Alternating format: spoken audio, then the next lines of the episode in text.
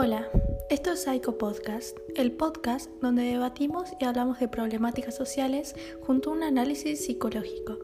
En el tema de hoy estaremos hablando de la violencia doméstica en un contexto de cuarentena. Específicamente hablaremos de la violencia doméstica hacia la mujer, porque el 95% de los casos les afecta a ellas. Usaremos el psicoanálisis y la sociología con los estudios modernos de género para entender por qué es una problemática tan común en nuestra sociedad. La masculinidad y feminidad están atravesadas por los modelos de socialización asignados a hombres y mujeres, así como la apropiación de la cultura patriarcal en nuestra identidad de género.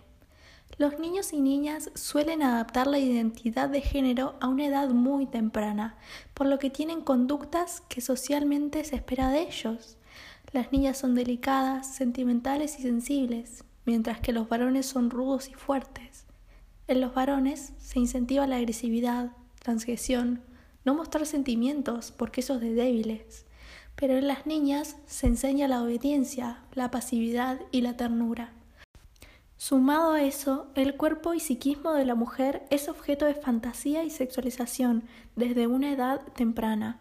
Nos miran, tratan y valoran en base del uso que pueden darse con nuestro cuerpo para su propio placer.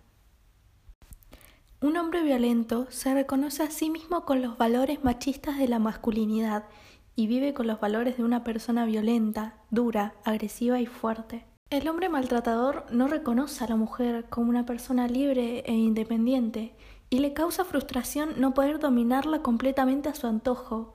No ha desarrollado la capacidad de sentir empatía con ella y se aleja de la sensibilidad, el diálogo y los cuidados a su compañera, porque son tratos femeninos que afectan a su narcisismo e identidad, y allí actúa con violencia.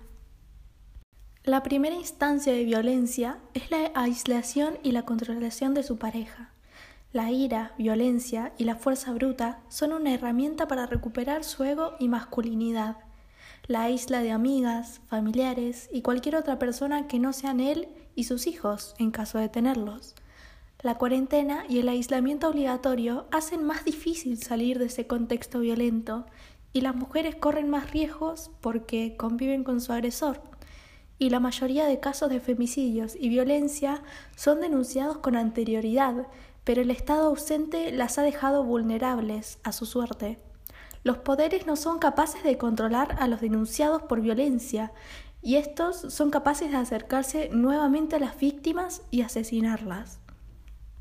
Desde que empezó el aislamiento hay una mayor demanda de mujeres que piden ayuda por sufrir violencia de género. Y según las cifras, una mujer es asesinada cada 36 horas. El Ministerio de las Mujeres, Géneros y Diversidad indicó que en el 2020 el total de comunicaciones fueron de 81.600 y que el 89% de esos casos corresponde a violencia doméstica. Es un problema cultural que afecta a mujeres de cualquier edad, país y clase social, por lo que no solo hace falta una reforma estatal, también se necesita educación y formación a la sociedad. Tras esa primera descarga de violencia, él intenta justificar sus acciones, diciendo que el problema es ella, que la hizo enojar, que él no es así. Promete no volverlo a hacer e intenta alejarse de esas conductas violentas porque la ama, la necesita y hace todo eso por amor. Pero este piensa que apropió una feminidad y que aceptó los valores tradicionalmente asignados a la mujer y se le dificulta dejar estos patrones violentos. Los circuitos de violencia se repiten una y otra vez. Empiezan con una agresión verbal, la tensión sube, llega la agresión, los episodios de violencia física y psicológica, y por último, busca un refuerzo positivo, para que la mujer no se vaya de su lado, le dice que puede cambiar por ella y que no lo va a volver a hacer. Las mujeres tienen menos herramientas para salir de su casa y buscar ayuda, y más aún cuando hay que cumplir con el aislamiento obligatorio. La falta de alternativas, miedo a la desaprobación y que se la termine culpando a ella, la preocupación de la pérdida del hogar y sus hijos, la dependencia económica y muchos otros factores la dejan indefensa hacia un, episodio de violencia.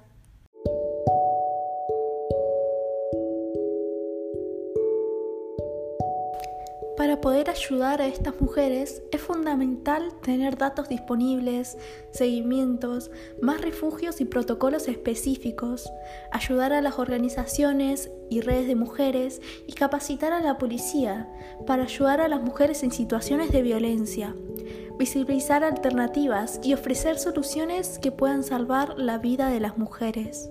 También necesitamos educarnos como sociedad y generar un cambio para mejor.